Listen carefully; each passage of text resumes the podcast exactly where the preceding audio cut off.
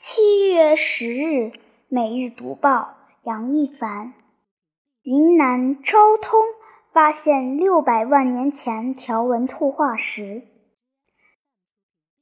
近日，哈佛大学中科院古脊椎动物与古人类研究所、云南省文化考古研究所等研究机构的学者，在云南省昭通市昭阳区。太平街道办事处水塘坝社区联合发现了距今六百万年前的苏门答腊兔化石，为其寻找最早的祖先提供了新的线索。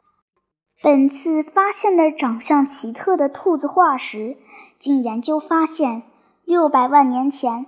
它们就生活在潮湿的沼泽环境中，正是学名为长者异兔或苏门答腊兔。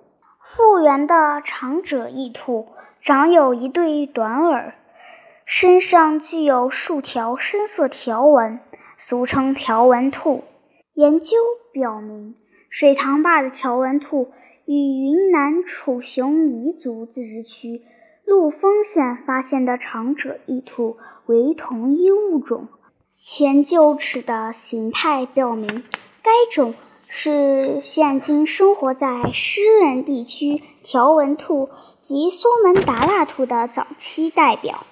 云南皖中心是条纹兔的化石记录了该物种在云南地区生存的证据。这一研究。重建了苏门答腊兔演化的大致历史过程。条纹兔在云南昭通、陆丰等地的古猿地点出现后，随即扩散到整个东南亚，并最终到达现今的苏门答腊地区。